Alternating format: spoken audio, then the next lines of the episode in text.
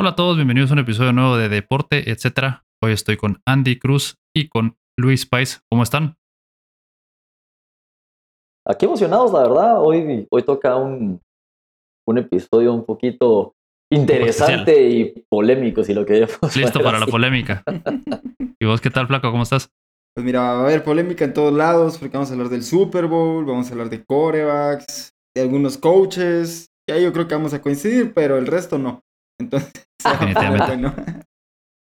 Sí. va a estar bueno, pero bueno, empecemos hablando acerca de los coaches. Ya hace un par de, que creo que media hora, hace una hora, se confirmó que ya se cerraron todas las vacantes. Entonces, vamos a repasar lo que nos dejó este nuevo ciclo de, entrenadores despedidos, de entrenadores contratados.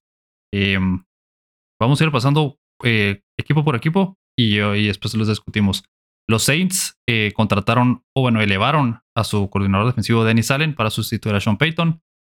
Los. Texans eh, igual, de igual forma elevaron a Lovie Smith como entrenador en jefe para sustituir a David Coley. Los Dolphins se llevaron a Mike McDaniel de los 49ers y pues llegan sustitución de Brian Flores, ¿verdad? Y toda la polémica alrededor de Flores. Eh, Doug Peterson se convirtió en el entrenador en jefe de los Jaguars para tratar de rescatar la carrera de Trevor Lawrence. Josh McDaniels firmó con eh, las Vegas Raiders. Brian Dable es el entrenador de los Giants.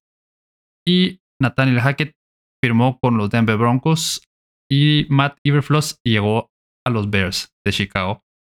Y el único equipo que todavía no tiene equipo son los, eh, perdón, entrenador son los Vikings, pero ahí vamos a ver en qué queda la situación con ellos. Hay algunos, eh, pues, de las que han entrevistado, han estado Todd Bowles, el coordinador ofensivo de los Cowboys, Kellen Moore, eh, entre otros, ¿verdad? ¿Cómo han visto estas contrataciones? Eh, sobre todo las que se, confirmaron estos días, ¿verdad? La de eh, Smith, Dennis Allen, Mike McDaniel. ¿Cómo lo han visto ustedes? Andy, ¿cómo viste vos sobre todo la de Miami? Sinceramente, eh, me gusta. No, no, no sé qué tan, o sea, de 1 a 10, estoy tal vez en un 7. Eh, lo que me gusta de McDaniel es que el sistema con el que juega, o sea, juegan los 49ers es un sistema que tú ya conoció en college, entonces también, también le podría favorecer. Quiero ver si logra explotar a Jalen Waddle y eso sería espectacular, pero no creo que vaya a funcionar si no tenemos una buena línea, la cual no tenemos, y si no tenemos eh, juego terrestre. Ese es, el, ese es el fuerte de la ofensiva del, o el juego de McDaniel. Entonces, a ver qué nos depara el off-season. Recordemos que Miami tiene un buen cap space. Eh, es una lástima que no esté Diego hoy porque él podría, podría dar ese, esos datos, pero sí creo, sí creo que, que si los Dolphins fichan bien y no se van a lo loco solo por, por los nombres, sino por alguien productivo, eh, puede, puede ser muy bueno y se podría quedar tú. Eso es la meta en teoría.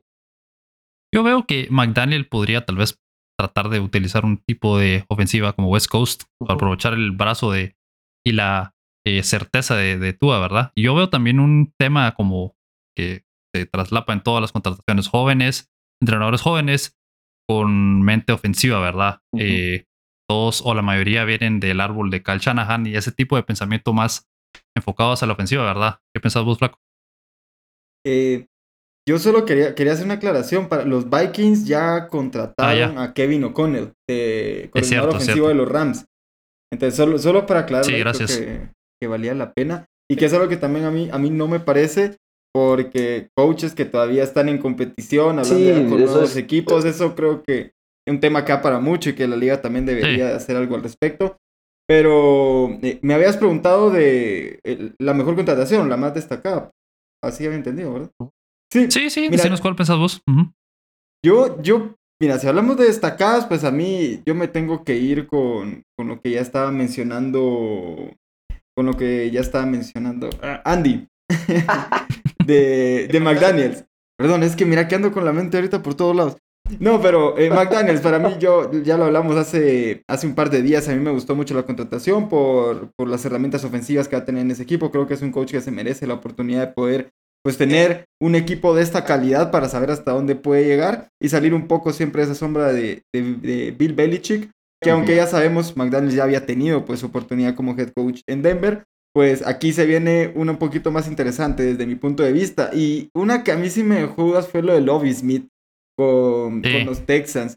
Ah, yo creo que siempre, sobre todo con estos equipos que andan tan mal, eh, el cocheo para mí, o sea, o este tipo de contrataciones debería ser algo que cree hype, que, que al equipo se emocione, que haga algo, que te genere algo, ¿no? Pero estamos viendo un coach que su récord está, pues, un poquito encima de lo mediocre. Estamos entre, ¿qué? ahí llegando al 500, ¿no? 86 partidos ganados contra 83 perdidos, más o menos para ese récord de Lobby Smith. Y si bien tuvo un buen año en Chicago como head coach, después pasó a Tampa, pero de ahí no escuchamos mucho más de él. Entonces, para los, yo creo que para la disponibilidad o los coaches que estaban ahorita, o sea, entiendo lo de la polémica de Brian Flores, pero Brian Flores era un tipo mucho más capacitado que Lobby Smith para ese trabajo. Entonces ahí es donde yo me quedo como, eh, eh pero son los Texans. Bielemi. sí, eso, eso les iba a decir. Bielemi, eh, otra vez fue pasado por alto, otra vez se quedó sin la oportunidad de ser entrenador jefe. Y, también importante con Bienemi es que ahorita vence su contrato con los Chiefs y ya no hay equipo como, como head coach o ya no hay ningún puesto como head coach, entonces será, no sé si estará pensando en renovar con Kansas City o si no, pues coordinador ofensivo por otro equipo sería un lujo poder llevarse a Bienemi porque para mí es un coach que ya hace varios años se merece la oportunidad de estar como, como head coach en alguna franquicia, pero bueno, no somos nosotros los que tomamos las decisiones, son los dueños y los general managers, entonces Sí, y, es que eso de Eric Bienemi les iba a mencionar yo también, ¿verdad? Que es, es increíble que ya después de 3, 4 años con la ofensiva que tiene los Chiefs, con lo que han logrado los Chiefs, eh, que cuatro juegos por la conferencia consecutivos, no tenga una oportunidad como entrenador jefe es, absurdo, hasta, a mi parecer. Entonces, yo sí creo que lo de Lobby Smith es como hasta cierto punto como una respuesta a todo el drama que hay con Brian Flores, ¿verdad? Con toda la situación. O sea, iban, se mira, los rumores estaban muy fuertes y era muy claro que iban a, con la idea de contratar a Josh McCown, que no tenía mucho sentido, pues no tenía experiencia, acaba de retirarse hace una o dos temporadas, eh, nunca había tenido un puesto de entrenador en ningún nivel en la NFL. Y lo que estaban diciendo, argumentando, era que querían probar algo diferente, entre comillas. Pero, pero si quieres probar algo diferente, ¿por qué no probas algo algo que está funcionando. algo que te está funcionando, un entrenador ofensivo, por lo menos, ¿verdad? O sea, y contrataron a David Cole y los Texans simplemente para dejarlo ir el, día, el año siguiente, pues solo para que mantuviera ahí las cosas. Entonces, no sé, estas movidas de los Texans me parecen a mí sin sentido. No, no es un equipo que yo creo que quiera ganar, pues me recuerda como los Orioles de la MLB que constantemente están en reconstrucción y, o sea, no, no sé, no, no, no, no, no lo puedo comprender. Como los Jets de la NFL. Sí. Pero hablando, hablando también de, de, otra cosa que, pues creo que vale la pena, ¿no? Lo que estaban diciendo de Mike McDaniel y, y, estos coaches que están como coordinadores ofensivos en otro lado llegan a tener estas oportunidades y es ahí donde surgía, la duda de Bienemi. Ahora, uno que a mí sí me llamó la, la atención fue Doc Peterson. Yo creo que después de esa salida que tuvo con Filadelfia, pues era un equipo que ya se estaba cayendo a pedazos y como parte de tenía que salir él también y esa última polémica que tuvo en uno de los últimos juegos de Filadelfia donde básicamente dejó que se perdiera el partido fue lo que desde mi punto de vista le costó el puesto en su momento con Filadelfia pero para ser es un coach que es campeón de Super Bowl por, por lo menos se merece otra oportunidad en algún otro equipo y, y que mejor que los Jaguars no que son la primera selección jalan a un coach con experiencia que ha ganado Super Bowl entonces no digo que los Jaguars vayan a ganar eso y espero que no, porque si no a los Colts les va, les va a ir mal. Pero, pero sí que se ve interesante, por lo menos para saber que un coach que ya no es un Urban Meyer, ¿no? Que venía de ah. college, que no hay mucha experiencia en fútbol americano profesional, que no le dio muy bien por acá. Y ahora pues van al otro lado de la moneda, ¿no? Un campeón de Super Bowl, que ya sabe cómo se manejan las cosas en la NFL y que por ahí puede llegar a poner orden en este equipo de los Jaguars. Y, fue también él, solo una cosa, y, y, él fue también quien le sacó el máximo a se llama? Al entrenador, al, ¿cómo se llama el maestro del campo de los Colts ahora? Ah, Carson Wentz.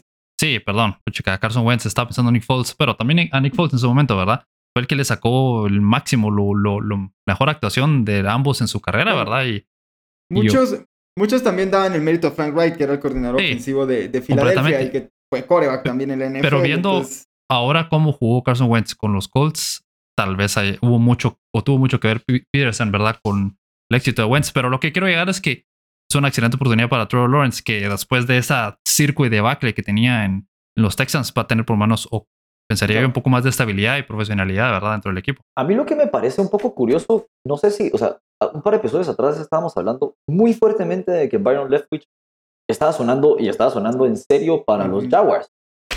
Luego empieza esto de Brian Flores y también, o sea, no sé qué sucedió con Leftwich. Lo, que, lo que se reportó fue que él se salió de la contienda, sí. él mismo decidió. Ajá, exacto, pero no, o sea, lo que, mi pregunta es, ¿será que tuvo algo que ver el aspecto, el aspecto de lo, del manejo de los Jaguars y como lo están haciendo suponer de Stephen Ross en los Dolphins, que están haciendo pésimamente mal, y también lo de Brian Flores. O sea, esa es la pregunta que yo decía a Sí, puede ser. Mira, yo leí, eh, perdón que te, que te interrumpa, yo leí que una de las condiciones que había puesto Leftwich para llegar al equipo era que el GM Brent Bulky se fuera del equipo, porque han habido que cuatro entrenadores bajo él. Entonces él quería otro GM. Entonces cuando dijeron que no iba a suceder, aparentemente esa fue una de las razones, ¿verdad? Pero, pero son rumores, ¿verdad? Y también hay muchas cosas que, puede, que pueden pasar de que por ahí no nos enteramos. Por ejemplo, ¿se recuerdan del caso de McDaniels con Indianapolis que parecía que ya estaba firmado y después terminó diciendo que no?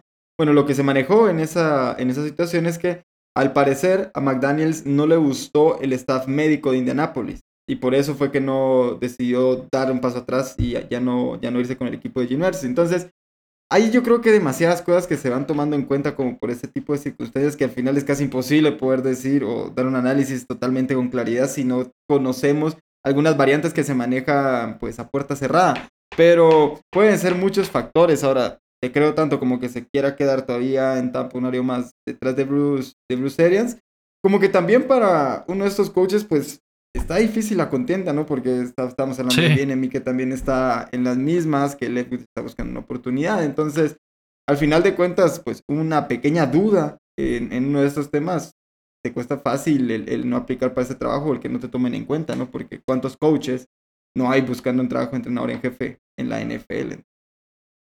Debe, algo debe, o sea, como vos mencionas, algo debe haber pasado ahí interno, algo no le haber parecido, como se me ocurre que no le han de haber dejado él llevar a su propia gente, ¿verdad? Porque solamente los entrenadores en jefe cuando llegan a un equipo despiden a todos los, o bueno, no despiden, pero solamente cambian a, a los asistentes que estaban ahí y llevan a su propia gente, ¿verdad?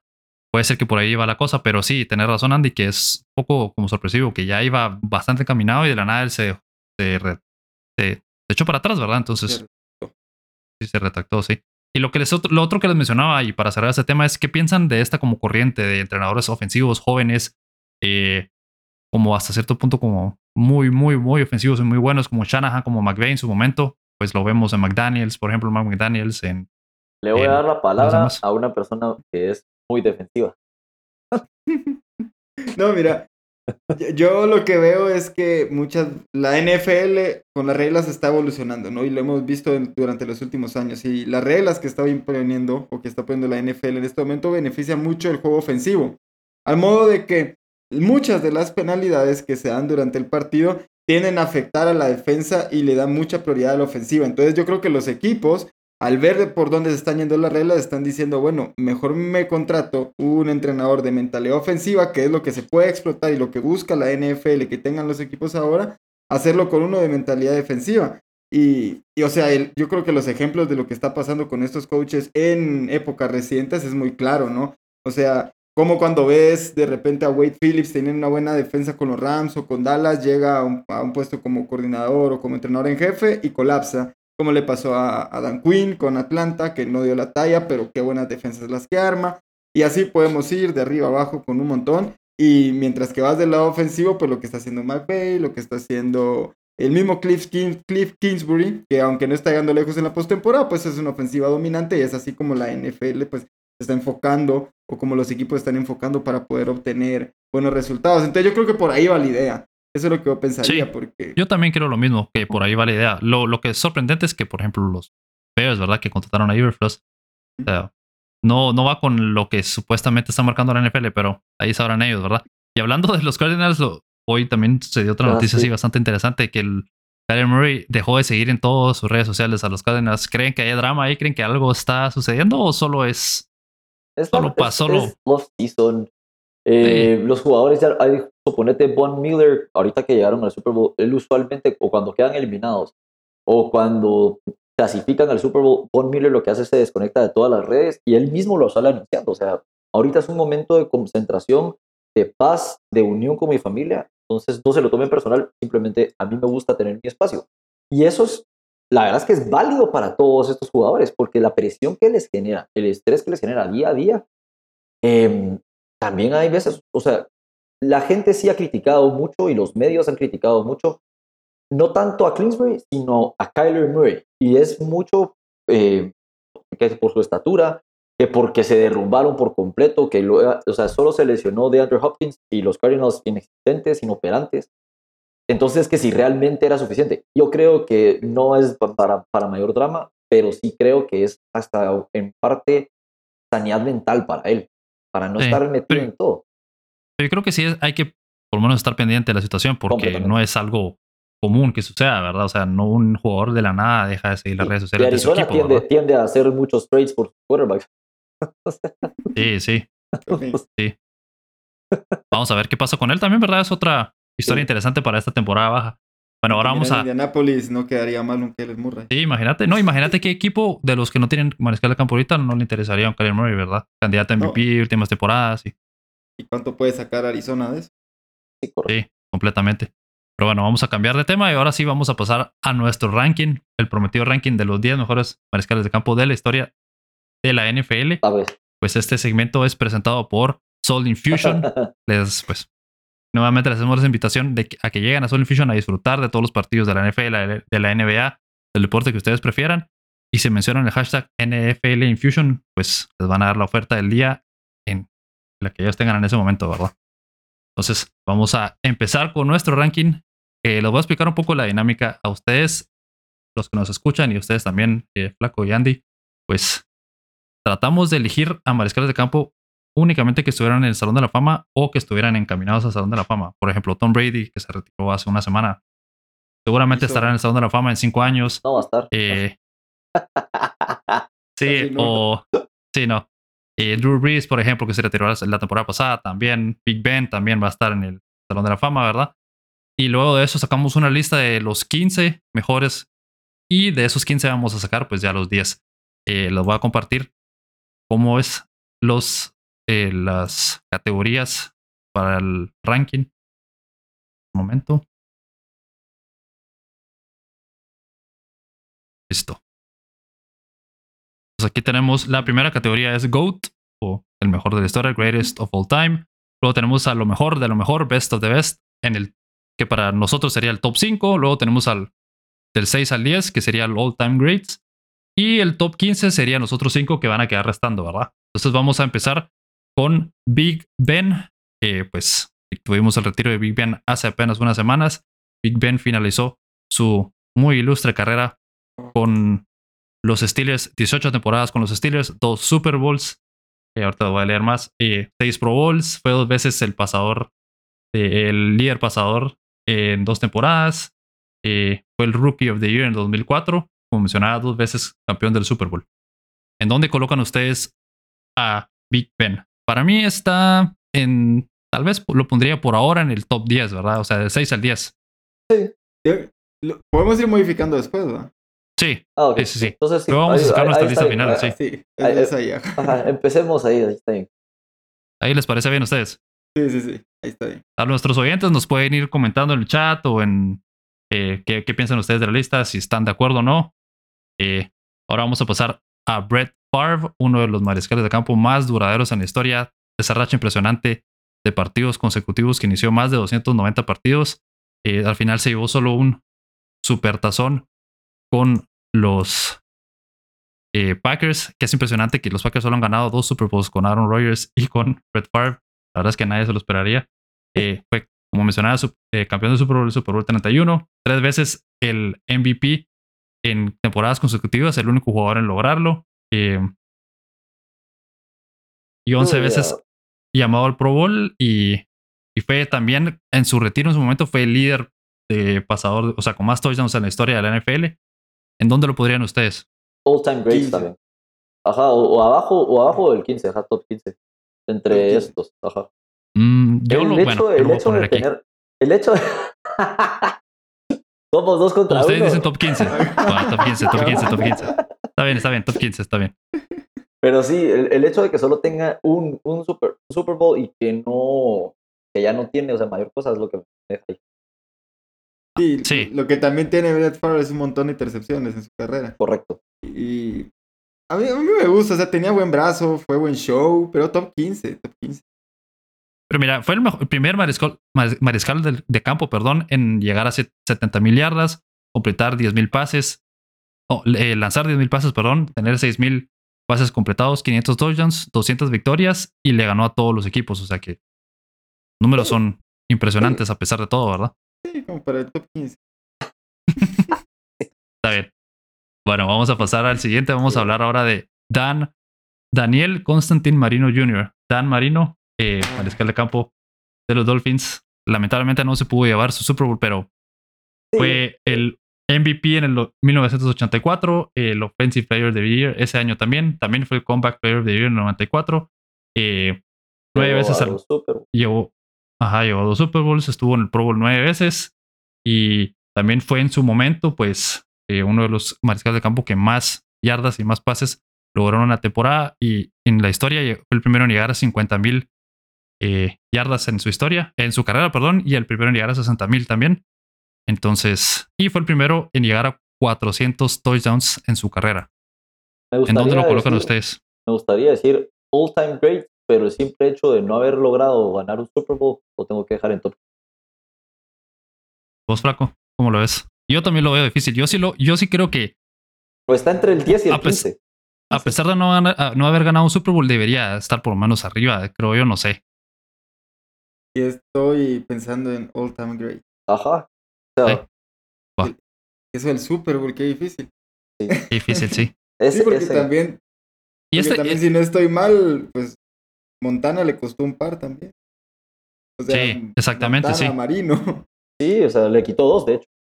Sí, Imagínate- es lo le mismo con Peyton par. Manning y Tom Brady, por ejemplo, que Manning pudo haber ganado más si no hubiera estado Brady, por ejemplo.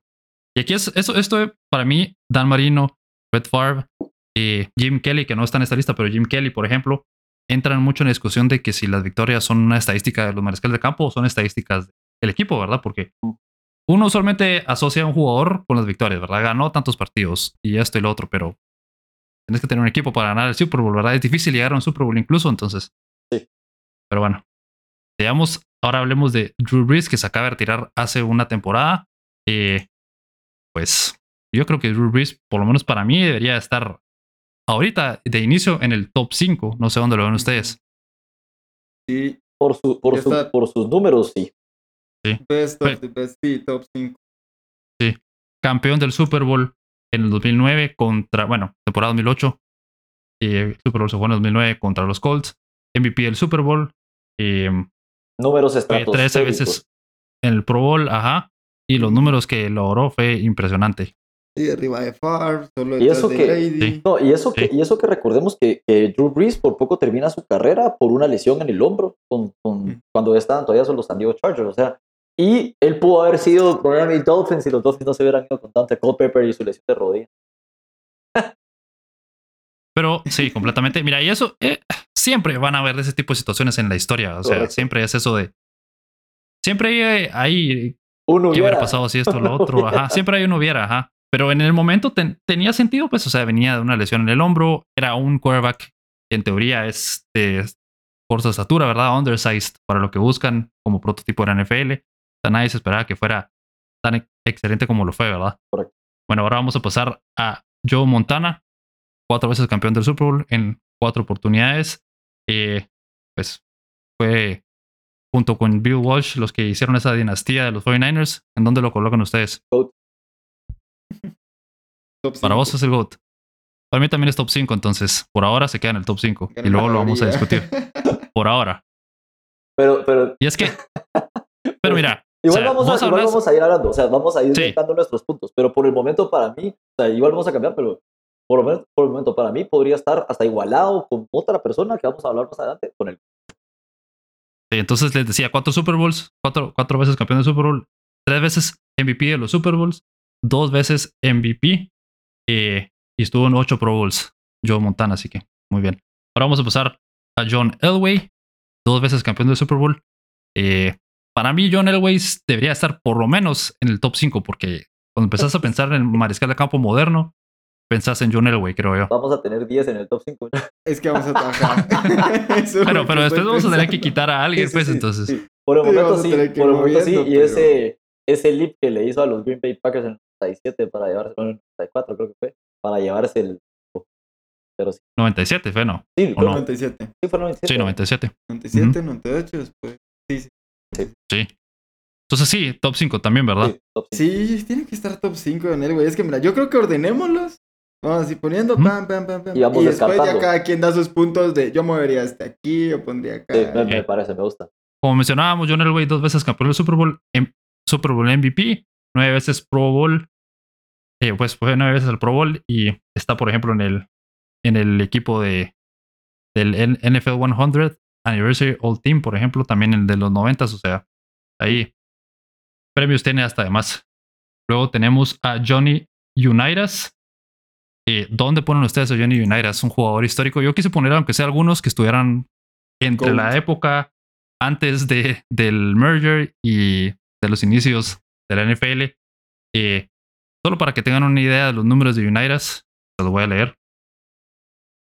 Fue campeón del Super Bowl 5, Imagínense, tres veces campeón de la NFL cuando la NFL era solamente la NFL sin la AFL. Fue tres veces MVP de la NFL. Eh, estuvo en 10 Pro Bowls. Eh, fue cinco veces All, eh, Pro, First Team. uno de los mejores mariscales campo de, campo de la historia, perdón. ¿Dónde lo ponen ustedes? Yo, yo lo pondría en All Time Great.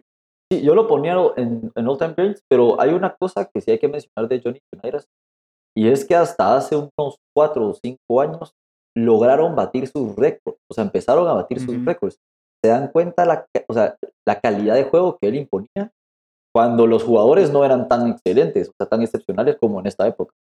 Sí, y para la, y para la época, como lo decías, ¿no? En aquel momento cuando jugaba Johnny Unitas no era tanto jugar al pase. Él fue de hecho el primer coreback en la historia del NFL en pasar las 3.000 yardas en una temporada regular eh, por pase. Entonces fue a partir de él que, se empezó a cambiar un poco eh, cómo jugar el fútbol americano, ¿no? Involucró un poquito más el pase, de ahí venía ya Terry Bradshaw, Stovak y todos estos, pero Johnny Unitas fue el, el que empezó con esa tendencia ya a finales de los 60, principios de los 60. Aunque igual lo pondría en Completamente. Sí, y también Unitas fue parte del nombrado en ese momento el greatest game ever played, el mejor juego de la historia, que fue el primer Super Bowl o el primer juego por, un, por el título, mejor dicho, porque era la NFL, que se fue a tiempo extra, o sea, se fue a overtime.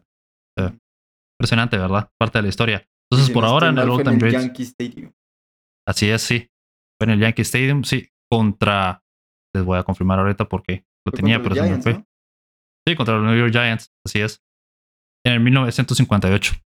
Bueno, ahora vamos a pasar a Otto Graham, Otto Graham es otro de los mariscales de campo que cambiaron a la NFL, que lo transicionaron a un a un juego de más, más de pases y menos juego terrestre, ¿verdad? Pero lo más impresionante de Otto Graham es que jugó 10 temporadas en la NFL. Fue tres veces campeón de la NFL. Eh, fue campeón en todas las temporadas que jugó. Entonces, eso es lo que más me impresionó a mí. No, perdón, fue campeón en 7 de las 10 que jugó, perdón. Tres veces en la NFL y cuatro veces en la AAFC, que era una liga que se unió a la NFL en 1950. Ahora, ¿se pueden tener dos GOATs? Sí, podríamos poner a dos, dos GOATs y luego lo vamos ahí discutiendo. Es que Otto Graham, yo creo que hay que separar la posición del jugador también, porque. Sí, eso, eso también. Él, él tenía eh, por la época igual, ¿no? 50, 60, yo no sé si él empezó, él de hecho empezó en los 40, no sé, no sé. Pero, o sea, Otto Graham, aparte de ser coreback, también juega de safety, también era el pateador del equipo. Sí, lo 10 temporadas y 10 veces llegó a la final, ganó 7. Eso es algo que nunca se va a ver, o sea, nadie va a jugar 10 Super Bowl seguidos, nunca. Y él jugó con... Y él jugó, él llegó a la All America Football Conference, que fue la conferencia que se unió, o la liga que se unió a la NFL, con los Cleveland Browns y Paul Brown, el legendario Paul Brown, ¿verdad?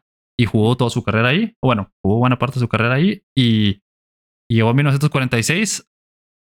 Y, o sea, ese equipo de Paul Brown y los Browns de ese momento eran impresionantes. Eran un huracán que se pasó llevando todo, el equipo a todo el fútbol americano profesional. O sea, fue impresionante. Yo creo que lo podrías poner como GOAT, para empezar.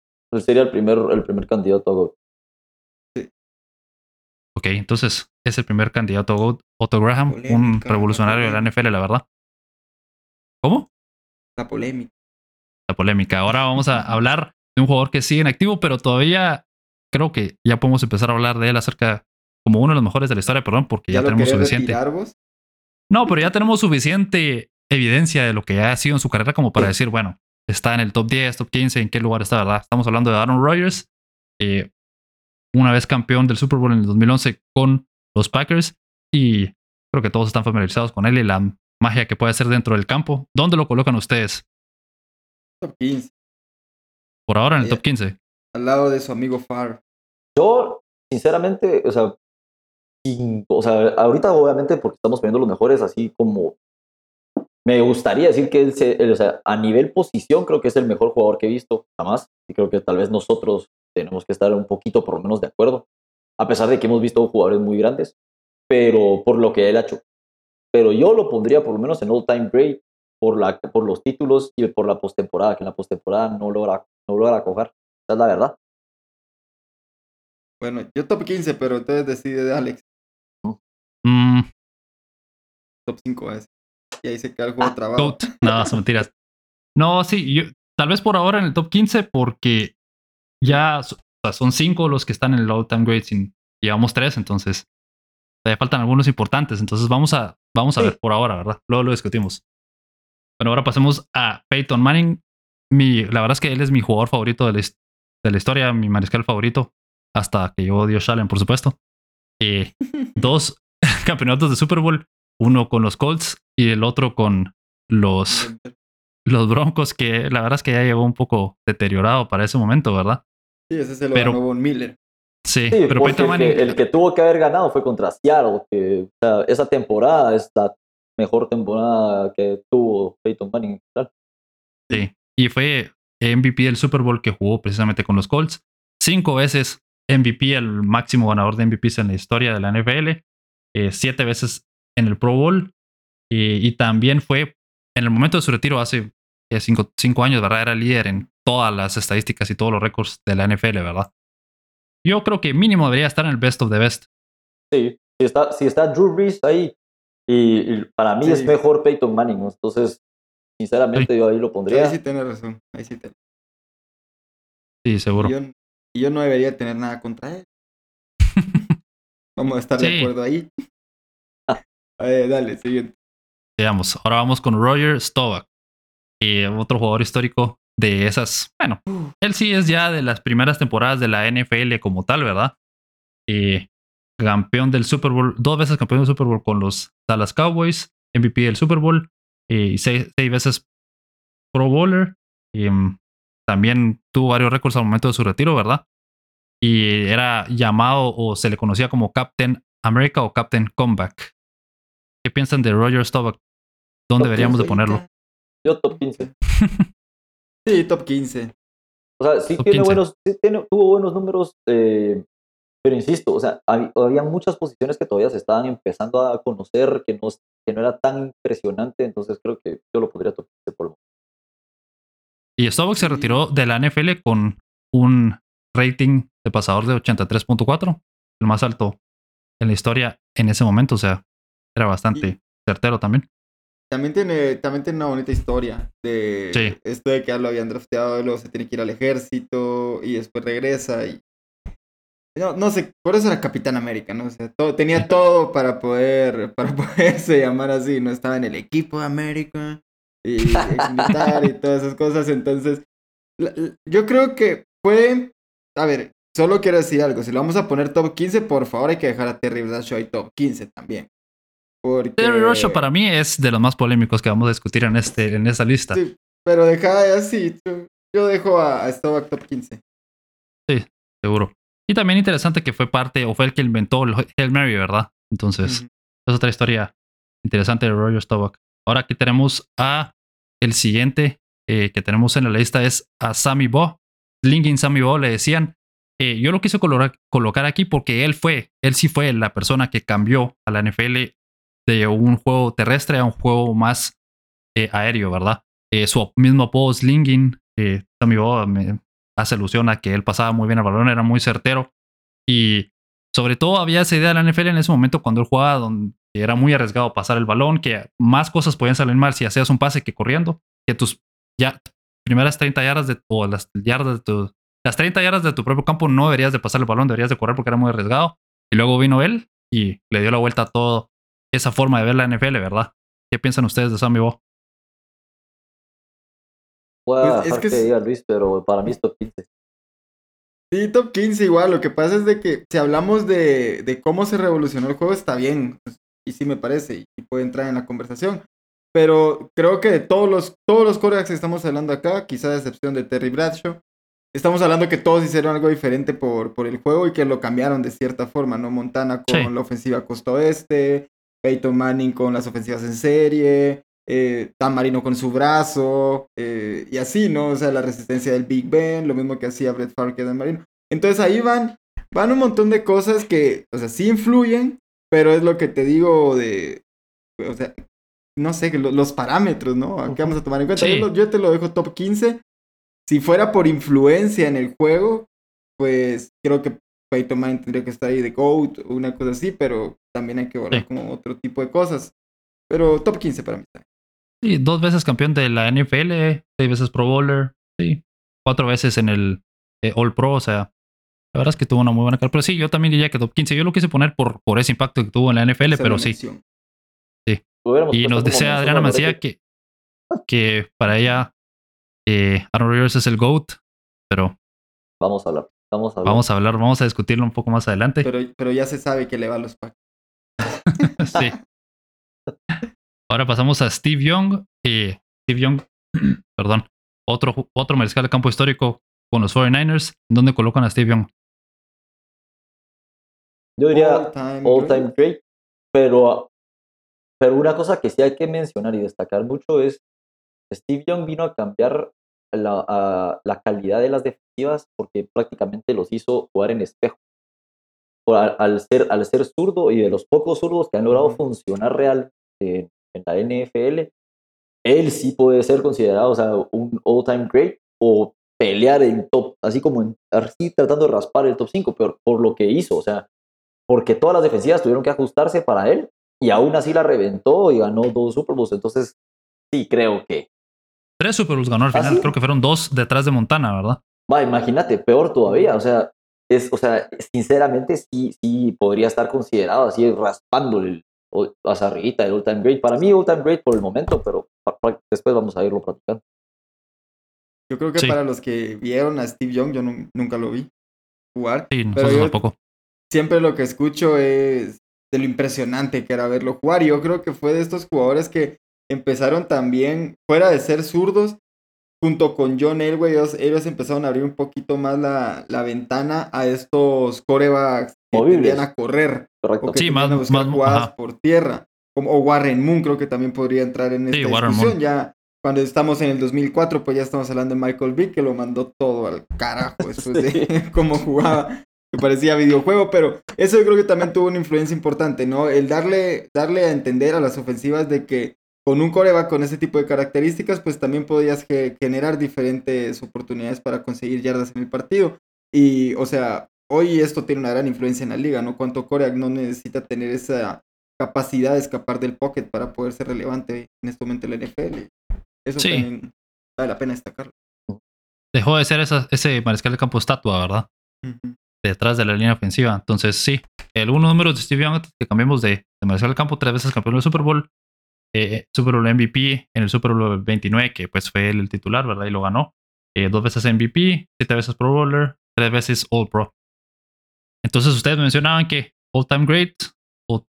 ah, ya lo tenemos en All Time Great, sí es cierto. Ahora vamos a pasar a Terry Bradshaw. Eh, Mira, yo creo que la polémica entra aquí porque ganó cuatro Super Bowls en cuatro oportunidades con los Steelers. Eh, fueron en seis años ganaron sus cuatro Super Bowls. Ahí es donde empieza la polémica para mí, porque si lo comparas con Montana, que ganó cuatro Super Bowls en cuatro años, también puedes ponerlos a la par, ¿verdad? Pero obviamente no es lo mismo, no sé.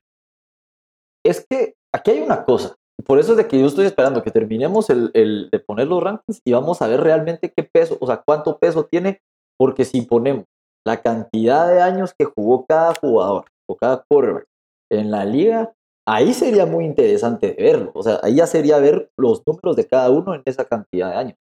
Pero yo lo voy a, o sea, yo voy a decir all time great, a pesar de que tiene cuatro Super Bowls, porque no, para mí, o sea, los highlights que he visto, los juegos que he visto, no es, es como, wow, no es impactante a la hora de ver el juego. Entonces eso es lo que yo valoro más en, para mí en un mariscal de campo.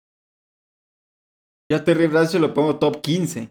Y, pensaría si debería de estar entre los mejores 15 de la historia. Completamente de acuerdo. Y fíjate que es que la, cuestión es que no hay más de 15 jugadores que han ganado. No hay que más de tres jugadores que han ganado más de cuatro Super ¿verdad? Cuatro más.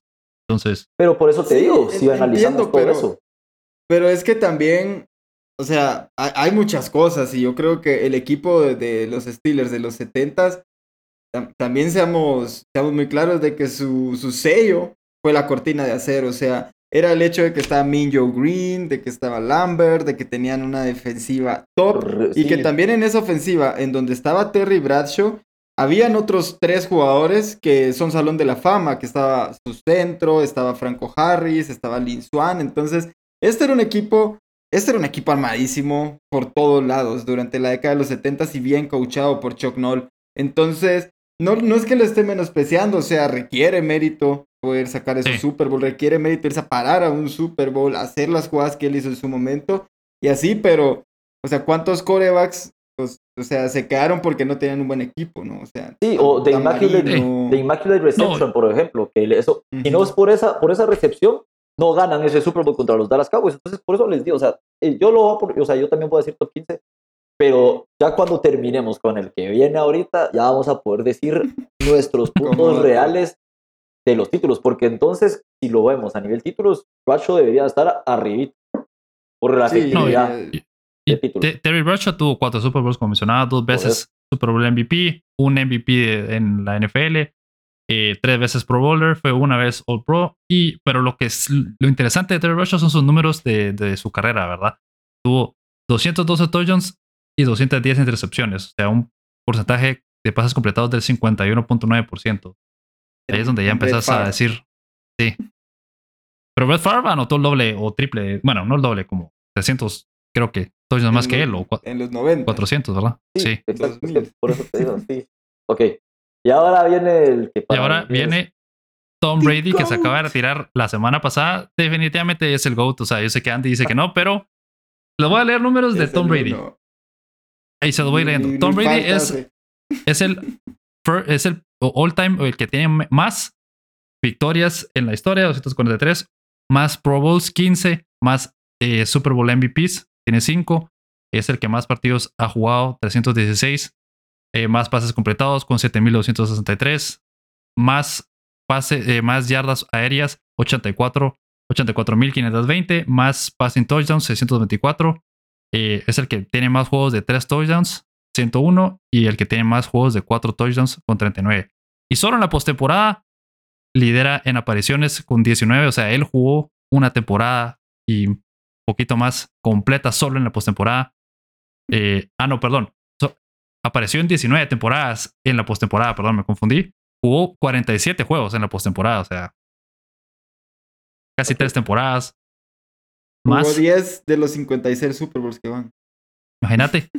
35 victorias en la postemporada, 10 Super Bowls, 7 victorias del Super Bowl, completó 1165 pases, 13.000 yardas en la postemporada. O sea, de los mariscales de campo que estamos hablando aquí, Sammy Bo, Roy, Stovak, tal vez Johnny Unitas, está, cerca de esos números. Imagínate, solo en la postemporada.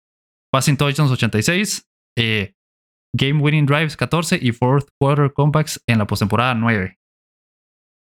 Esto le sumamos a que nunca tuvo una temporada perdedora en su carrera y creo que solo una temporada ganó menos de 10 partidos. 22 temporadas en el NFL. Super Bowls con dos equipos diferentes, uno a los 43 años. O sea, yo creo que no hay mucho más que agregar. temporada entera, ajá. No, y se lesionó toda la temporada con una lesión fuerte para un mariscal de campo, cualquier jugador, y regresó. O sea, Impresionante. Igual, o mejor. The GOAT. Para yo quiero escuchar a Andy. Es que mire, pues, ahí es donde, ahí es donde yo me refiero. Ahí es donde yo me refiero pues. con los años. Sí, o sea, estás diciendo 22 años de carrera. Ok. En postemporada se lo tengo que dar completamente de GOAT.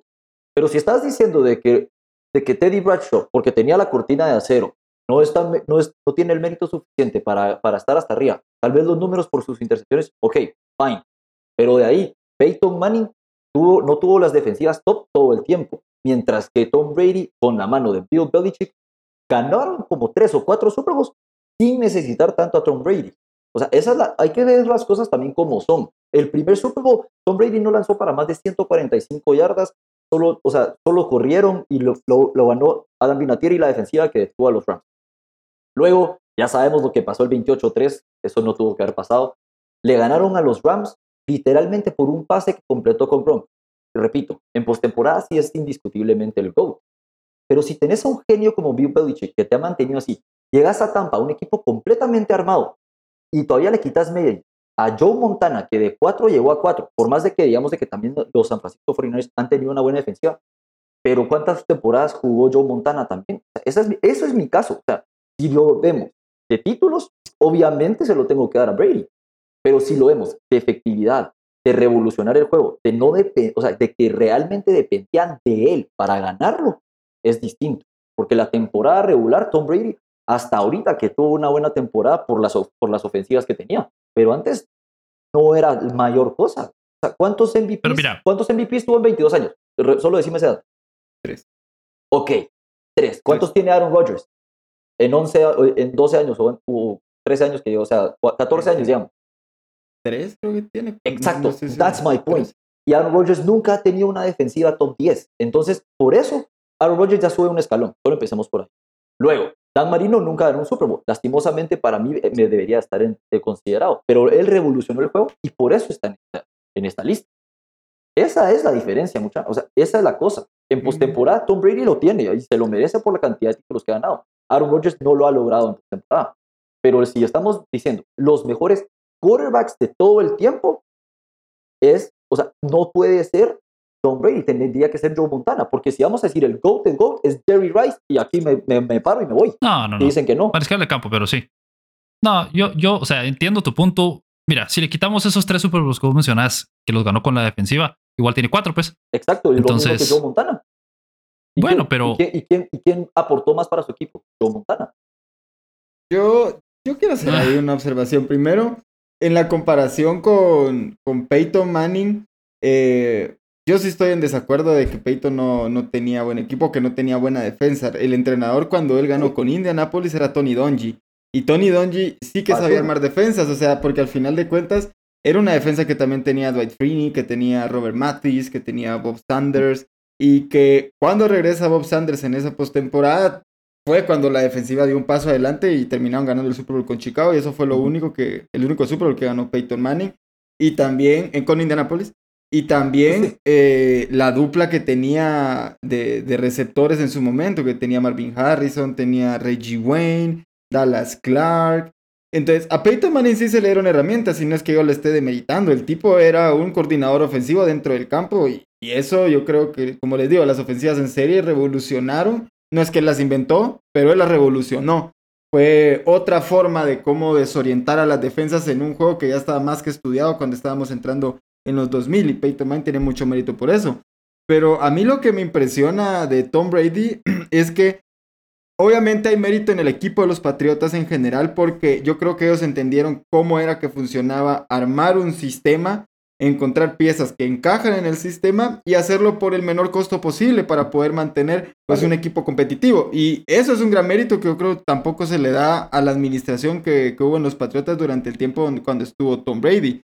Pero vamos, también es una realidad que, si bien es cierto, en ese Super Bowl contra los Rams el partido no es que lo ganara Brady, tampoco es que lanzó para más de 200 yardas, pero sí que montó la serie ofensiva para poner a Vinatieri a partir del gol de campo. Y de, los, de todos los Super Bowls que ganó en su carrera, seis de los siete, que fueron los seis que ganó con, con los Patriotas, fueron, los terminó ganando en un drive ganador en el último cuarto, en la última serie ofensiva para ganar el partido. Y también esos dos Super Bowls que perdieron contra los Giants Recordemos que él dejó ganando al equipo y él dejó a la defensiva de Bill Belichick a cargo para poder resolver esos dos juegos y no lo pudieron hacer. Una fue por una atrapada de, de con el casco que fue legendario y que nunca la vamos a olvidar. Cuando permitieron a Bracho entrar. Y cuando. Y no, y la otra también fue la recepción de Mario Manningham. Ah, también. Eh, en, en, ese partido. Entonces, yo creo que como hay cosas buenas, hay cosas malas. ¿sí? Y, y, lo que tiene Tom Brady para mí es que en los momentos de presión, para mí no hay un coreback que yo haya visto que reaccione como él lo hace. Y porque ha estado tantas veces en esa situación, porque lo llevaron tantas veces a esos momentos que sabe cómo asimilarlos. O sea, el nivel de competitividad que tiene este tipo, de todo, dejemos las estadísticas, todos los intangibles que tiene Tom Brady es que no se encuentran en, en todos lados y habrá Patrick Mahomes, habrá Aaron Rodgers y Burrow y todos los que quieran, pero es que lo que hizo este tipo no lo vamos a volver a ver en la vida. Nosotros tres, por lo menos, no. es que por eso te digo, pero suponete, estás dejando afuera la intercepción de Malcolm Butler contra Seattle a yarda 1, ahí no los dejo ganando, ahí ya les el copa. No entiendo, nadie lo va a entender en la historia del fútbol americano, por qué no le dieron la bola a Marshall Lynch. Pero por eso te digo, si es a nivel título, si a nivel postemporada, indiscutiblemente, o sea, no, no tengo argumento alguno para decir que no lo es. Pero la pregunta o el ranking es los mejores quarterbacks todo el tiempo. Estamos hablando, hemos metido, o sea, estamos metiendo quarterbacks como Drew Brees, como, o sea, por eso, te, como, como John y todo, es por lo el cambio y, y todo lo que ellos hicieron en sí por el juego. Me vas a decir, o sea, o me van a decir así completamente sincero, que lo que han visto jugar en su posición, en su posición específicamente, no las yardas, quitemos los títulos, simplemente los dos jugadores lanzando al mismo tiempo. ¿Quién es mejor, Aaron Rodgers o Tom Brady? Solo con eso. Solo viéndolos cómo juegan, sinceros. Mira, ¿Quién, ¿quién, ¿quién ha entregado? Mira, ¿quién ha entregado mira, mira yo creo que aquí, aquí, estamos confundiendo varias no, no. cosas. Uno, definitivamente hay jugadores que han tenido tal vez más talento puro, digámoslo así, ¿verdad? Sí. Pasado, de pasador, más talento. John Elway, por ejemplo, era mejor pasador que Tom Brady, es un ejemplo. Eso no lo hace mejor jugador de la historia, solo era un mejor pasador definitivamente. Dan Yo Marino te puedo también. asegurar que todos los que están acá tiraban mejor que Peyton Manning. Peyton Manning tiraba unos bananas. Sí. piñas, tío. Eso, eso, eso sí es cierto, Y- por eso te digo. Igual, o sea, O sea, y o sea, de pero acuerdo lo que, que es de GOAT. O sea, solo, solo eres, solo, o sea, voy a estar de acuerdo con ustedes en que va a ser de GOAT. No, pero, pero a lo que me refiero es que también tenemos que, o sea, argumentar un poquito, no solo basándonos en. Ya, o sea, me explico. Es que, ¿sabes qué, ¿sabes qué siento yo? Que ah, es que es tan, tanta diferencia, tan, tantos ah, eh, logros que consiguió. eh, No o sea, si solo pones la cantidad de, de Super Bowls, ya solo ahí automáticamente empiezas a decir, pucha, que es el mejor jugador de la historia con 7 en 10 apariciones. O sea, eh, y, y si vas tomando cada número solo por sí, por sí mismo, igual empezás a argumentar. Por ejemplo, yo no puse, a- les mencionaba a Jim Kelly, porque Jim Kelly creo que está en la línea entre el top 15, 16, tal vez. Podría haber estado aquí en lugar de Terry Bradshaw, por ejemplo, ¿verdad? Pero Bradshaw ganó un Super Bowl. Entonces, pero él, él fue a cuatro Super Bowls seguidos, ¿verdad? Perdió todos. O sea, estás hablando que por una patada, él no está aquí en esta lista, por ejemplo, ¿verdad? A Troy Aikman, Y- por y- ejemplo. y- ajá, Troy Aikman también, pero yo creo que Aikman era más un mariscal de campo de sistema que lo que estamos viendo aquí. O sea, Troy Estos son mariscales de como campo. un Terry Bradshaw en los 90. Ajá. Digamos que eh, entre esos tres está Bradshaw, está Aikman, porque ganó solo dos o tres Super Bowls, creo yo, y luego Sí, man. Jim Kelly, ¿verdad? Pero lo que yo quiero llegar es que Tom Brady era la razón por la que su equipo, su equipo ganaba partidos. O sea, yo, porque lo vi, vos y yo lo vimos, puchica, temporada tras temporada. Cada vez que Tom Brady tenía el balón en un partido contra los Bills, era, te, te, te- te hasta, yo me sentía hasta nervioso de que cualquier momento iba a anotar, pues. Y siempre Los anotaba. Bills, eh, en, en- y siempre anotaba así. En todo el tiempo que estuvo Tom Brady con los Bills, los Bills ganaron una vez a los Patriots. O sea, eh, no sé. Yo Sí. creo que, que Lo que los es números que hablan por sí solo. Lo que pasa es que Eh, la percepción, las percepciones, te estoy de acuerdo con vos. Podemos hablar de que tal vez Patrick Mahomes es mejor pasador, Aaron Rodgers.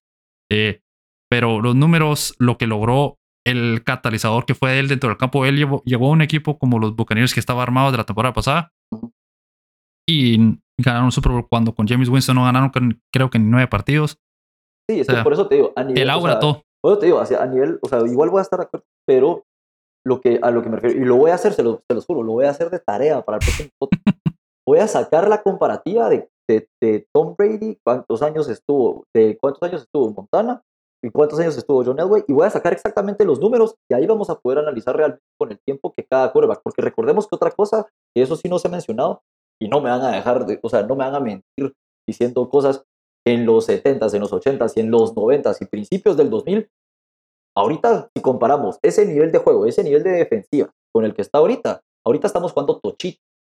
Sí. O sea, lo que, pasó, lo que, pasó. Eso es algo que yo eso es algo que yo quería agregar. Yo, yo te iba a decir, Aaron Rodgers, Peyton Manning, Tom Brady, no hubieran durado una temporada en los 80. o sea, era demasiado agresivo el juego, no defendía tanto a los corebacks, eh, las reglas no cuidaban tanto a los jugadores. El Pro Bowl se jugaba bien.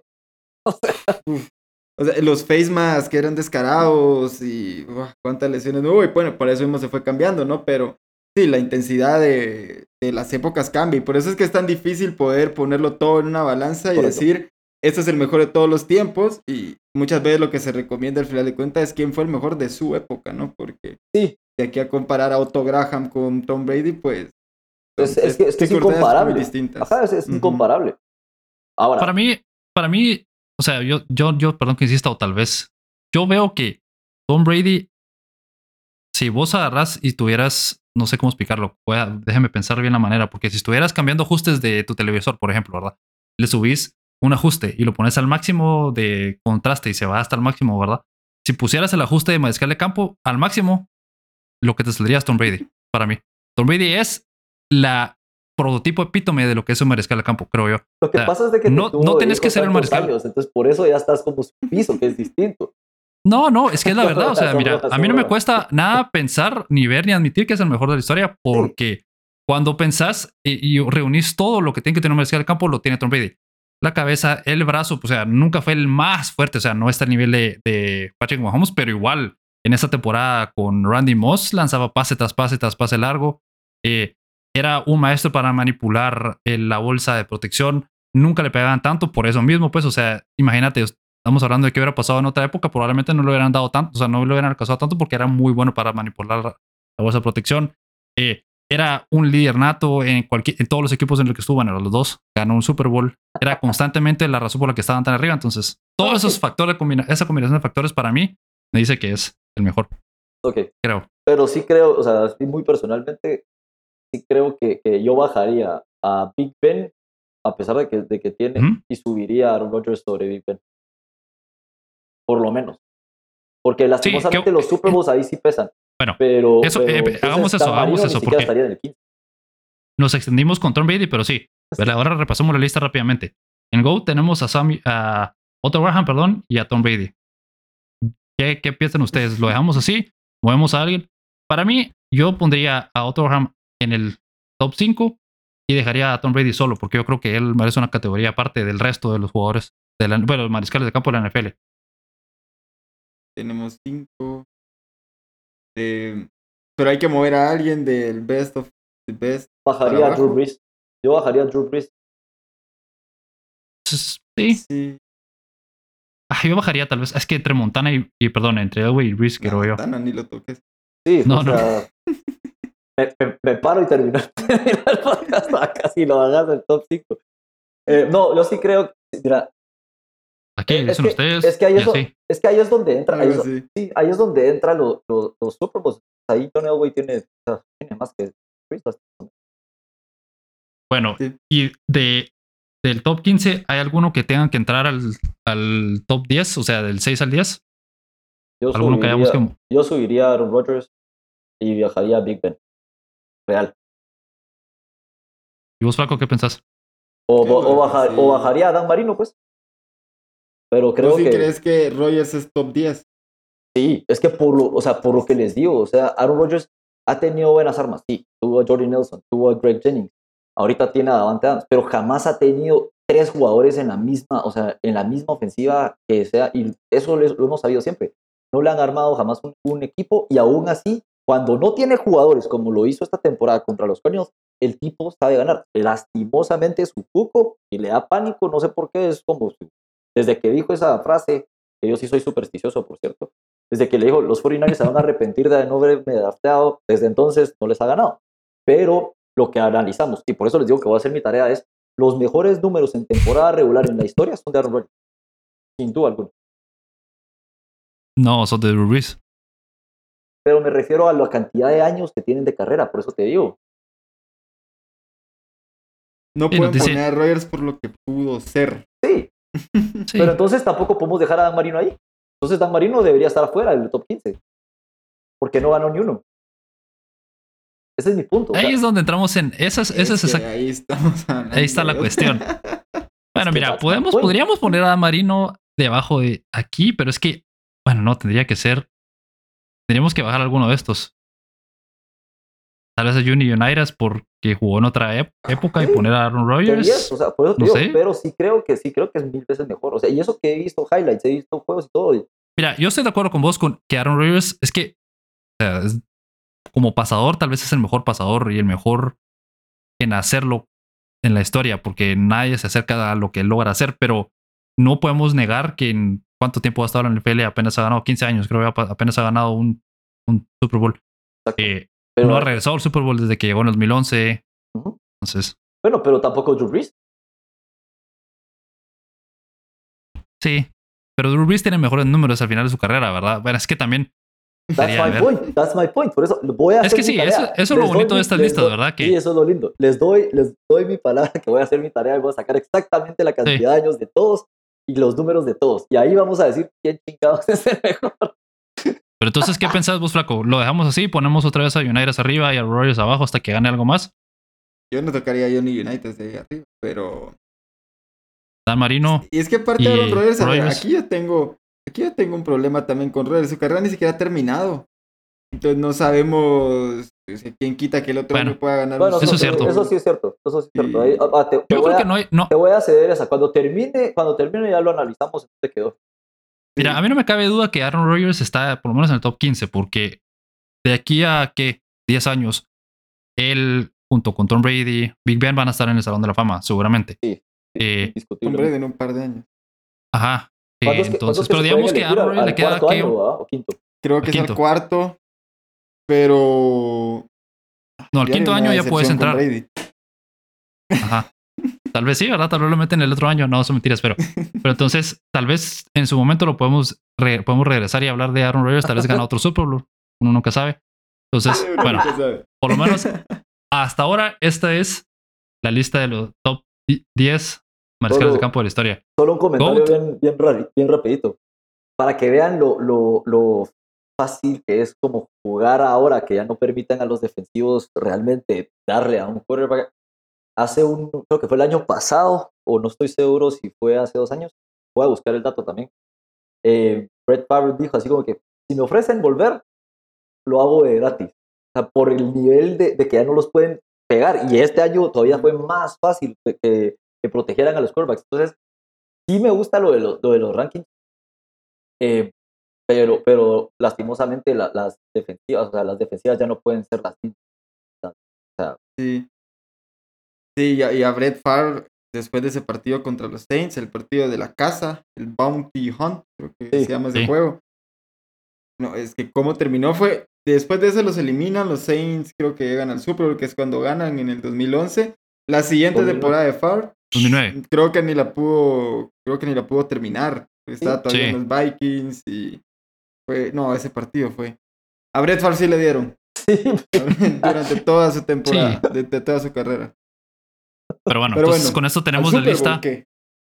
completa de nuestros mejores mariscales del campo de la historia. En primer lugar a Tom Brady, luego en el top 5 tenemos a Montana, a Otto Graham, a Elway y a Peyton Manning.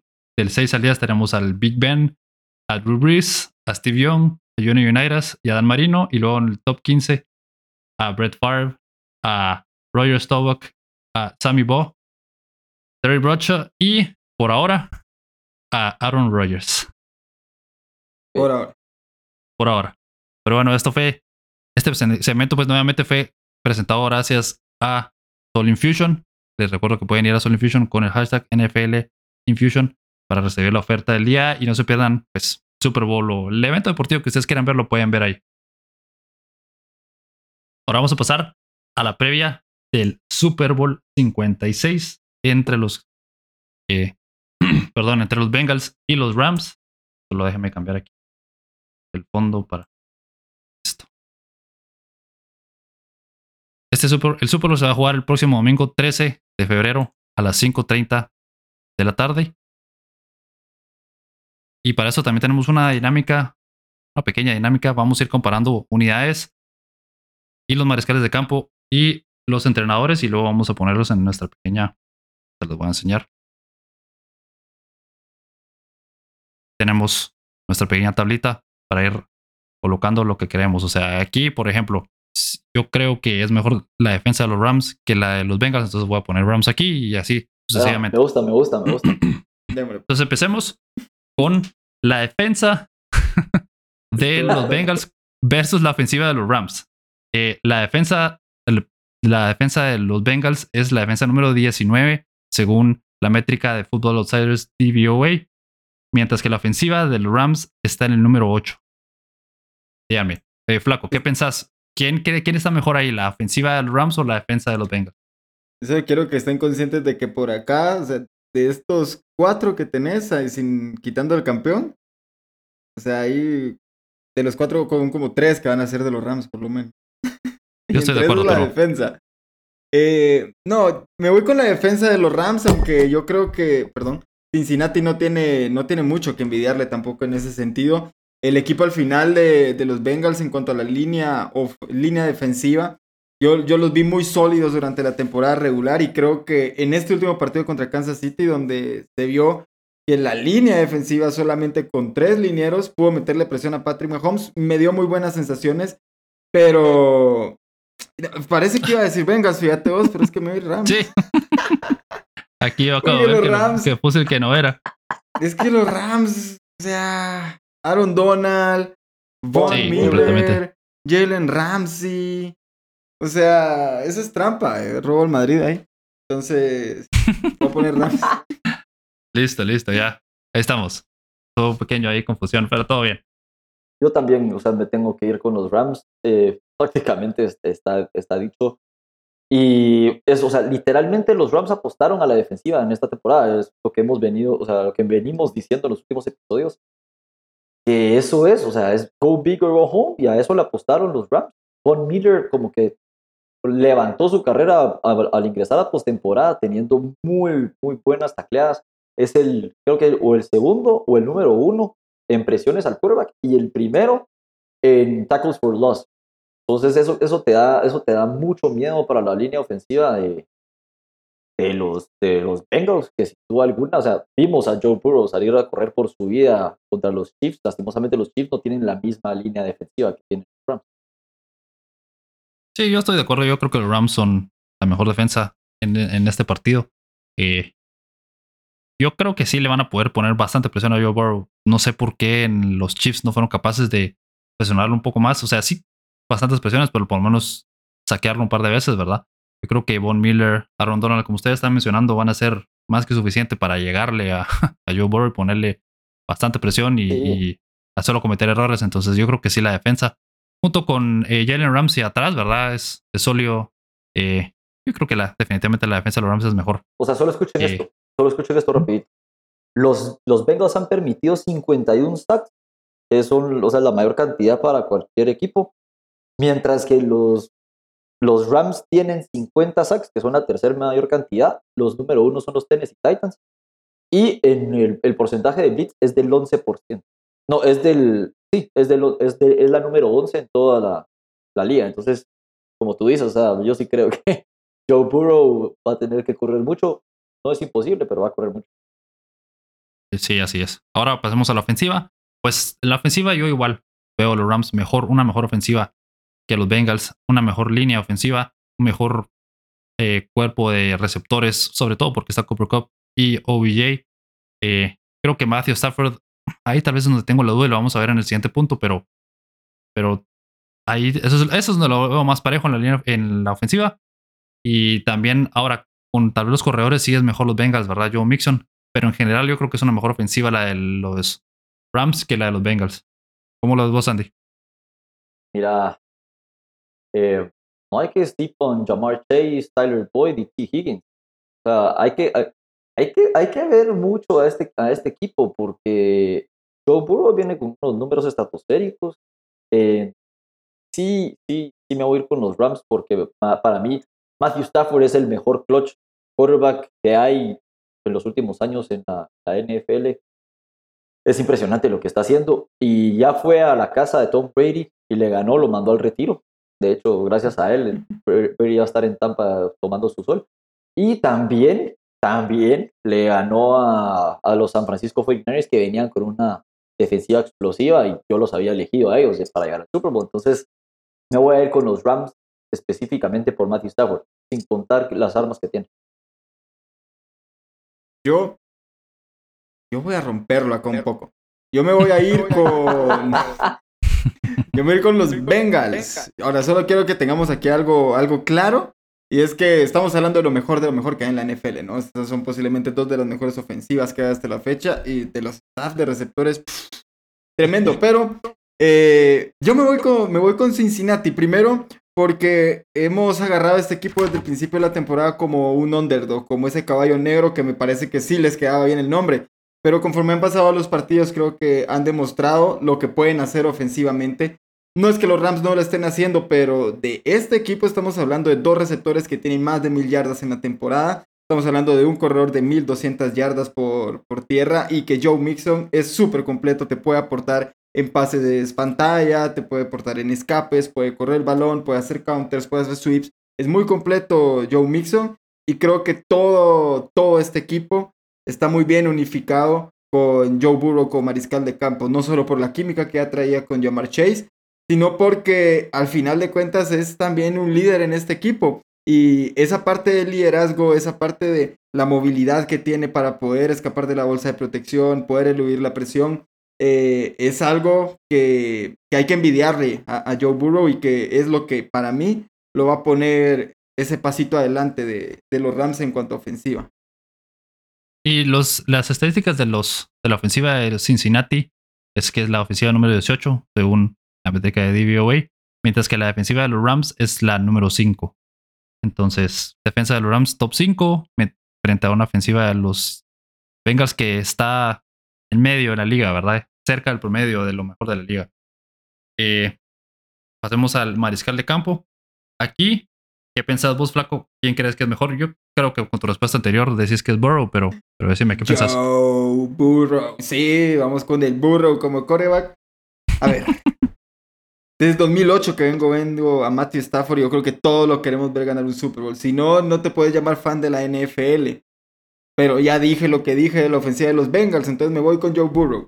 Porque sí creo que en este momento, en este momento, sí creo que tiene una pequeña ventaja sobre Matthew Stafford. Los dos son super clutch, pero eh, Joe Burrow tiene más, ¿cómo, ¿cómo se le llama este? Es como, eh, como es manejo del pocket, manejo de la bolsa de protección. Eso es lo que es la ventaja donde yo pongo adelante a Joe Burrow sobre Matthew Stafford la capacidad que tiene de escapar de la presión, de cómo puede extender las jugadas. Sí, Matthew Stafford lo puede hacer también, pero no en la forma en la que lo hace Joe Burrow para poder, algo muy parecido a lo que lo hace Patrick Mahomes, por ejemplo. Y, y no, no voy a subestimar la conexión que tiene con Jamar Chase. Como les digo, Jamar Chase 1400 yardas en partidos claves apareció en el último juego, de, en la final de conferencia, quizás no llegó a las, 100, a las 100 yardas en el partido, pero sí alcanzó a tener un touchdown más de 50 yardas. Entonces, hay una buena conexión, hay un buen mariscal de campo en ese equipo. Yo me voy con Joe Burrow sobre Matt Stafford. Sí, Burrow es el. En QBR, la métrica de ESPN, tiene 54.4 y es el, fue el mariscal de campo onceavo en la NFL, mientras que Stafford fue el cuarto en esa métrica con 63.5, perdón. Esta métrica es bastante completa, entonces parece bastante fiable, así que es el top 5 contra el top 15 de la NFL. Mm. ¿Cómo lo, ves vos, Andy? Em, pues así como, como, diría Flaco, ya dije lo que dije en la ofensiva. solo que, solo no, que aquí, pero... solo que aquí, aquí voy a decir una cosa. Eh, Joe Burrow viene jugando eh, sin, sin analizar mucho. Sí, ha lanzado intercepción en sus últimos dos juegos, pero es una intercepción en la que se ha logrado reponer y, la cabeza la ha mantenido fría. Eso habla de una madurez que creo que jamás se había visto para literalmente esta es su temporada el rookie porque la temporada pasada no la vamos a tomar en cuenta. Em, es impresionante. Pero, sin embargo, tengo que irme por, por Matthew Stafford por la simple y sencilla razón de, el hambre que él tiene. El que los Rams, con Matthew Stafford a la cabeza, los, los dos juegos que ha tenido, bueno, los tres juegos que ha tenido, ha estado arriba del 100% de, de, los 100 puntos de rating y cada vez que ha estado arriba de los 100 puntos, los Rams eh, han ganado. Sin, o sea, hasta en la temporada regular están 11 y 0 y Matthew Stafford lleva seis juegos consecutivos con buenos números. Eh, también lanzó una intercepción contra los, contra los San Francisco 49ers, pero sí me voy a ir con, Matthew Stafford porque creo que, que, Matthew Stafford ya lo demostró jugando contra Tom Brady. No le va a tener miedo jugando contra Joe Burrow. A la hora de lanzar un pase de 80 yardas para poner a Cooper Cup y que vengan a ganarle el primer Super Bowl como Tom Brady lo ganó con Adam Vinatieri. Sí, Mira, yo lo veo muy apretado en este, en este rubro, la verdad, entre Stafford y Burrow lo veo muy cercano, pero me inclino un poco más por Burrow, me, me, emociona más Burrow que Stafford, la verdad. Pero Stafford también tiene mucha experiencia, yo creo que la experiencia va a pesar al final, pero bueno, me voy a ir con Burrow solo porque creo que es... Sí, es probablemente que es, de otro mundo. Lo que es impresionante, ajá, es de otro mundo, sí.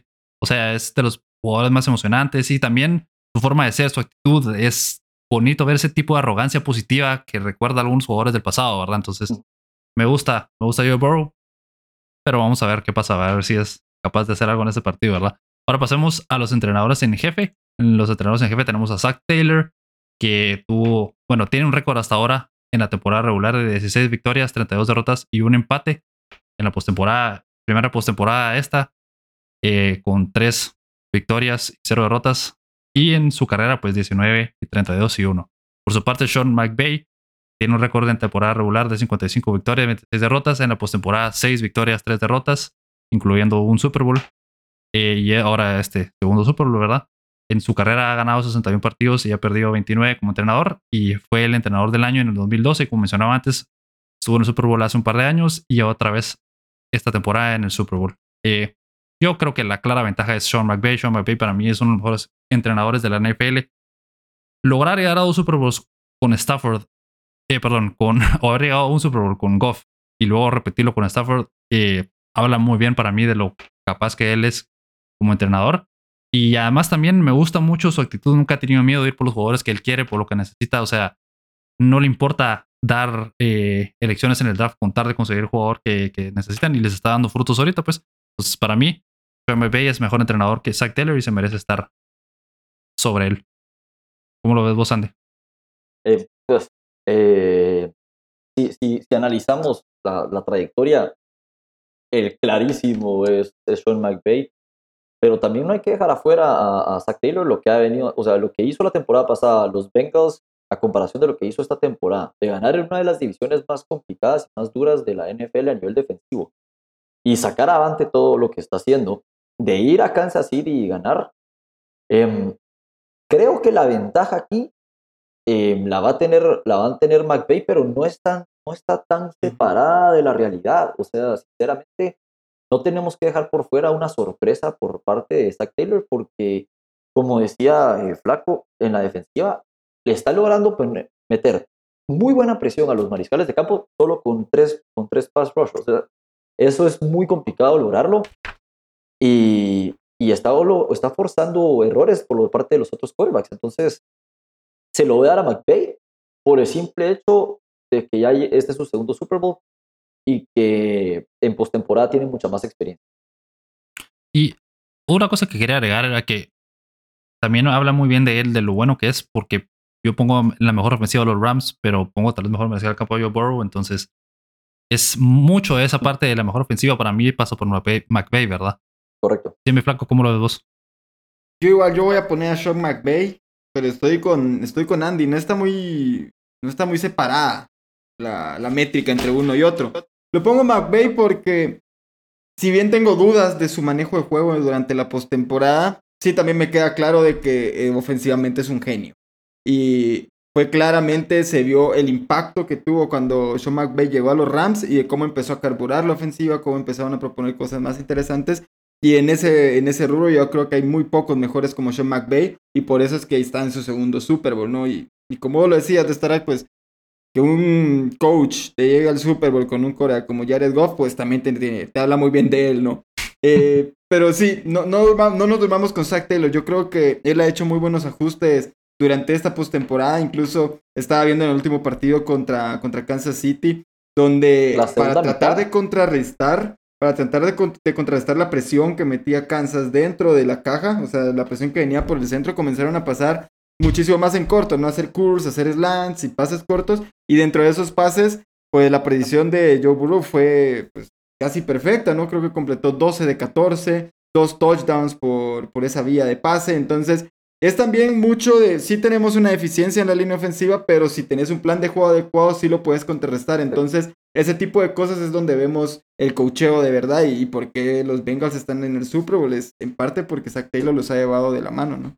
Y solo quiero también mencionar una cosa respecto a lo de Sean McVay, porque es de que para mí la balanza también está más corta. Es porque no sé si lo, lo, dijimos o solo lo he pensado. El, el, manejo del reloj de Sean McVay y de los timeouts y de los challenges, eso puede hacer de que, de que los, los Rams pierdan el Super Bowl. Porque sí, eso es la razón por la que yo lo tengo.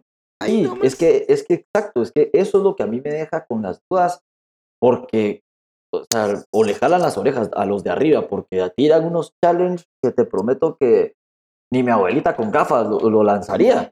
Sí. O sea, no.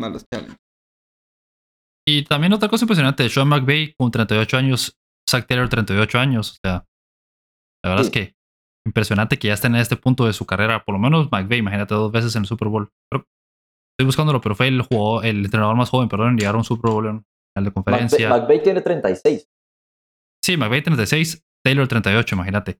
Y fue el mariscal, el mariscal, el entrenador más joven en ganar un juego de, post en clasificar a la postemporada, ganar un juego de playoffs y llegar al Super Bowl y, llegar a varios Super Bowls, o sea, no solo uno, sino que a varios también, y en ser nombrado el entrenador del año. Entonces, impresionante lo de McVay. Y ahora pasamos pues a nuestra predicción, a nuestro pronóstico. ¿Quién creen ustedes que van a ser? Eh, bueno, ¿quién cree usted? ¿Quién es que ya me estoy tratando. ¿Quién creen ustedes que va a ser el campeón esta temporada? Eh, empezamos por vos. Flaco, decime, ¿quién crees que va a ser el campeón? ¿Quién creo? ¿Quién quiero? Sí, pues, estamos, estamos iguales. No, me voy con los Bengals. Me voy con los Bengals. Y yo creo que esta temporada se merece un equipo, un underdog como campeón. Se merece una sorpresa. Y creo que la, la postemporada ha sido maravillosa hasta este punto porque nos ha dado ese tipo de sorpresas en algunos juegos. Y yo creo que el Super Bowl va a ser parte de eso. ¿Por qué?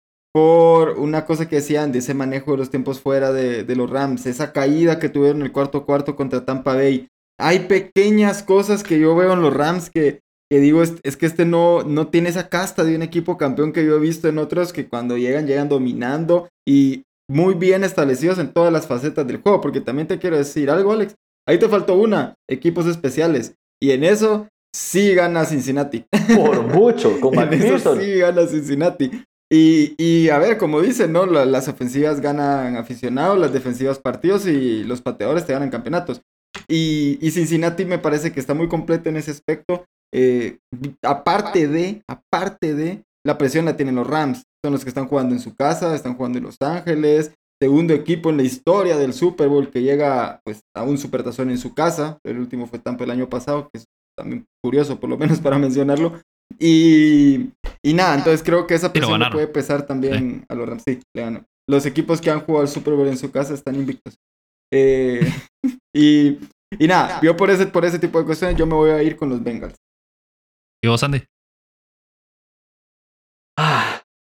Sinceramente, si ya dije en todas las categorías que los Rams, ahorita irme con los Bengals creo que sería pegar, pegar un tiro en el pie, pero sí, sí, sí creo, sí creo que, que estoy de acuerdo con, con, con Paco de, de, el manejo de, de, tiempo y los equipos especiales pueden, pueden hasta así poner la balanza hacia arriba. Pero les voy a decir una cosa, este juego va a ser de Matthew Stafford Matthew Stafford va a ser mi MVP, de un solo se los digo. Y va a ser por cuatro puntos para los Rams. Me gusta. O sea, yo también creo que van a ganar los Rams, como lo ven ahorita ya en la gráfica. Yo creo que la combinación de todos esos factores que mencionábamos antes va a ser demasiado para los, los Bengals. Y yo me, yo también creo que va a ser como por unos cuatro puntos de diferencia. Tal vez tres o cuatro, 27-24, por ejemplo. Se me ocurre por ahí. Va a ir el marcador del Super Bowl. ¿Cómo lo ves vos, Flaco? ¿Cuánto? ¿Cuál va a ser el marcador? Tres puntos a favor de, de los Bengals. Así cerradísimo. Ahora para dar MVP, en mis sueños, pues. Jamar Chase. Ahí. Jamar Chase. puede ser. No, yo creo que si alguien va a ser el MVP va a ser Jamar Chase. Si es de los Bengals, es Jamar Chase.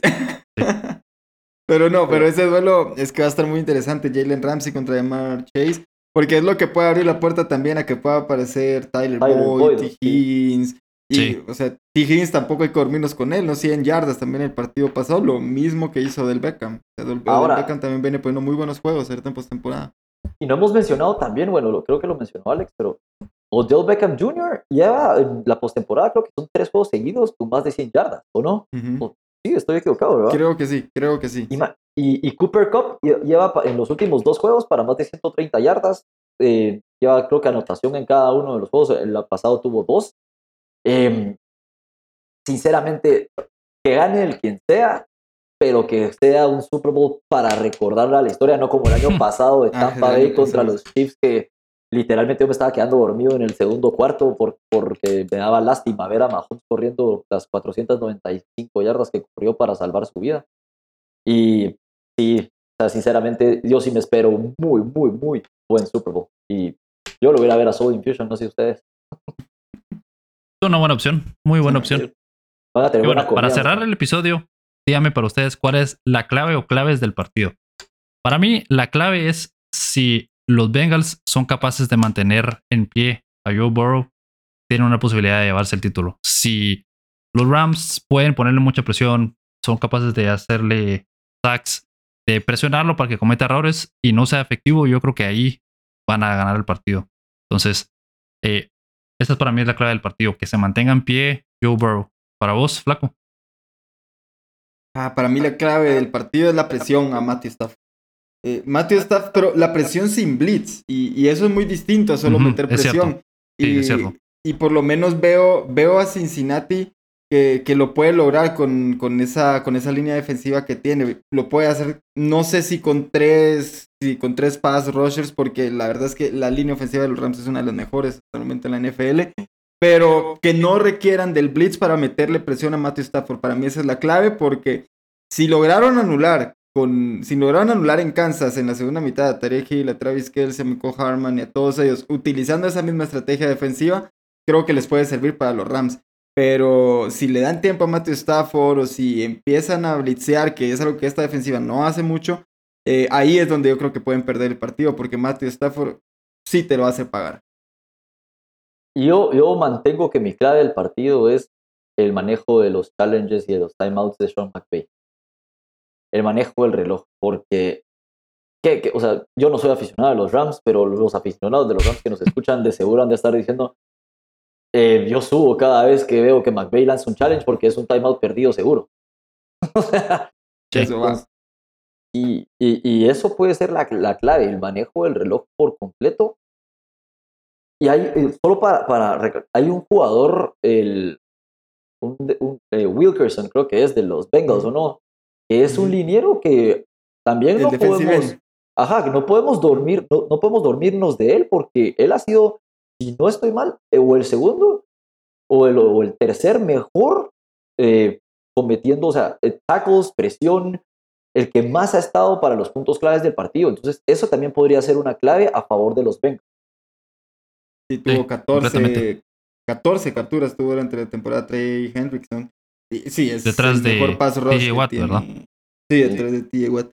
Eh, sí, es, es el mejor pass rush que tiene los Bengals en este momento. Entonces estamos de acuerdo, la presión de la presión, ¿verdad? La clave del partido es la presión, tanto para el para Joe Burrow o Stafford. Sí, es que alguno de los dos es... yo, hasta creo que es un poco redundar en lo obvio. Porque estos juegos se define, se definen ahí, o sea, se definen en el juego de, de las trincheras. Si Pero por ejemplo, otra, otra, no se otra clave que se me ocurre a mí. Sí, otra clave que se me ocurre a mí es lo que mencionábamos de OBJ. Si OBJ es capaz de ser efectivo, de quitarle presión o forzar a los Bengals a que lo marquen a él y que no le pongan doble marcación a Cooper Cup, puede ser que Cooper Cup explote también, ¿verdad? Por ejemplo. Eso es una clave también ahí. O, los fumbles de Cam Makers, por ejemplo. Sí. Imagínense. Eso también. Porque si, si los Bengals van a estar muy enfocados en Cooper Cup, van a dejarle espacio a OBJ para que opere, sobre todo en el slot o, o, por lo menos underneath. Entonces, eso sería una clave interesante también. Pero bueno, vamos a ver qué tal este partido este fin de semana. Eh, la otra semana vamos a regresar lunes para hablar acerca de todo lo que nos dejó el Super Bowl. Y pues como mencionaste Andy, ojalá que sobre todo sea un partido muy bueno, pero con muchos puntos y mucha emoción. Y vamos a ver quién es el ganador al final, ¿verdad? Eh, con esto llegamos al final del episodio. Gracias a todos los que nos escuchan y nos ven.